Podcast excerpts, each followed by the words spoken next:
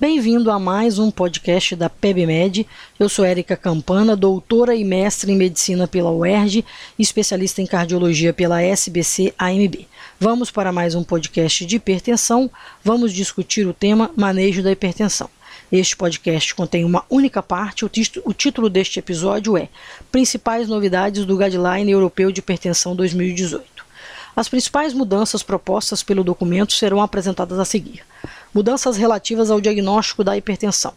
Definição do diagnóstico foi atualizada, incorporando a realização de medidas de consultório consecutivas em visitas subsequentes ou a avaliação por métodos ambulatoriais de medida da pressão arterial, como a medida domiciliar da pressão arterial e ou a MAPA.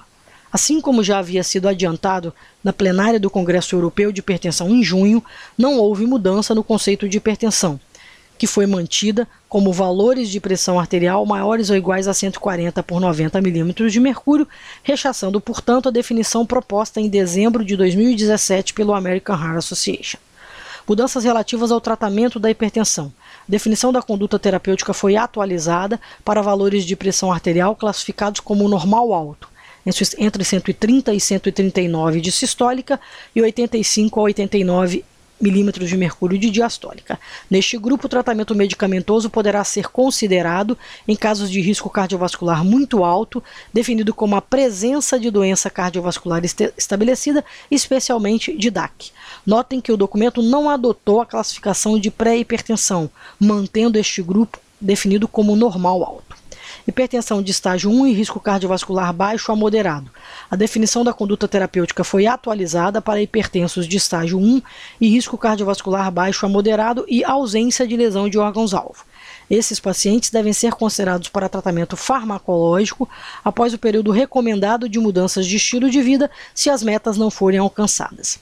Pacientes idosos. A definição da conduta terapêutica foi atualizada, sendo recomendado instituir tratamento farmacológico em idosos acima de 65 anos, mas não acima de 80, de 80 anos, e que os níveis de pressão arterial sistólica estejam no estágio 1, entre 140 e 159 milímetros de mercúrio, desde que o uso de fármaco seja bem tolerado. Mudanças relativas às metas terapêuticas em hipertensão. A definição de metas foi atualizada, incorporando-se o conceito de duas metas, sem, entretanto, utilizar o estadiamento de risco como parâmetro definidor, a saber, recomenda-se que o primeiro objetivo do tratamento seja pressão arterial reduzida para valores abaixo de 140 por 90 milímetros de mercúrio em todos os pacientes e desde que o tratamento seja bem tolerado, os valores da pressão arterial tratados devem ser direcionados para valores abaixo, menores ou iguais a 130 por 80 milímetros de mercúrio na maioria dos pacientes. Em pacientes abaixo de 65 anos, recomenda-se que a pressão arterial sistólica deva ser reduzida para uma faixa de pressão de 120 a 129 milímetros de mercúrio na maioria dos pacientes. Em pacientes idosos acima de 65 anos, recomenda-se que a pressão arterial sistólica seja direcionada para uma faixa de pressão de 130 a 139 milímetros de mercúrio. Para pacientes com mais de 80 anos, se tolerado, é recomendado um alvo de pressão arterial sistólica de 130 a 139 milímetros de mercúrio. Uma meta de pressão arterial diastólica abaixo de 80 milímetros de mercúrio deve ser considerada para todos os pacientes hipertensos, independente do nível de risco e das comorbidades. Mudanças relativas ao início do tratamento farmacológico. Definição da conduta terapêutica foi atualizada, sendo recomendado iniciar tratamento farmacológico com uma combinação de dois fármacos, preferencialmente em combinação fixa. As exceções são pacientes idosos frágeis e aqueles com baixo risco e hipertensão de estágio 1, particularmente se a pressão arterial sistólica for menor do que 150 milímetros de mercúrio, para os quais pode-se pensar em iniciar com monoterapia.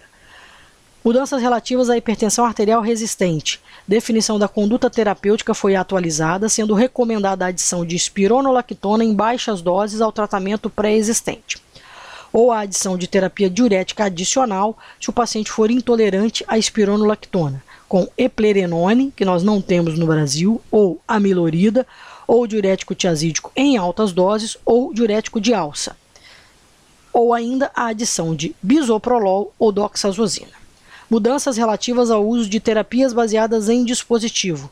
Definição do uso de terapias baseadas em dispositivos foi atualizada, não sendo recomendado seu uso para o tratamento de rotina da hipertensão, a menos que no contexto de estudos clínicos e ensaios clínicos randomizados, até que novas evidências sobre sua segurança e eficácia estejam disponíveis. Novos conceitos propostos pelo Guideline Europeu de Hipertensão 2018, relativos à medição da pressão arterial, um uso mais amplo da medida de pressão arterial fora do consultório, com mapa e ou medida domiciliar da pressão arterial, especialmente com ênfase na medida domiciliar da pressão arterial, como uma opção para confirmar o diagnóstico de hipertensão, detectar hipertensão do avental branco, hipertensão mascarada e monitorar o controle da pressão arterial. Tratamento menos conservador da pressão arterial em pacientes idosos e muito idosos, alvos mais baixos para iniciar o tratamento da hipertensão e metas mais baixas de tratamento para idosos, com ênfase nas considerações biológicas e não na idade cronológica, ou seja, importância da fragilidade, da independência e da tolerabilidade ao tratamento.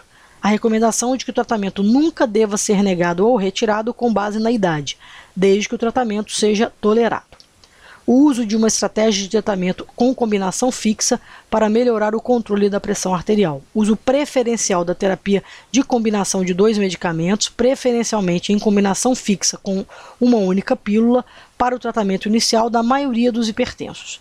Os algoritmos de tratamento foram simplificados, recomendando que a estratégia central deva incluir um fármaco inibidor do sistema renina-angiotensina-aldosterona, combinado com um bloqueador de canal de cálcio e ou um diurético tiazídico os beta-bloqueadores ficando reservados para indicações específicas.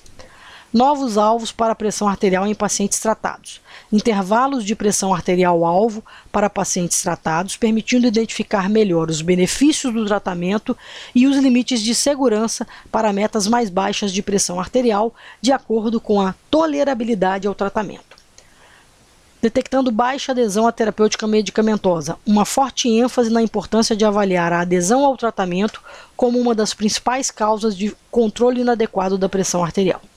Utilização de enfermeiros e farmacêuticos no manejo de longo prazo da hipertensão.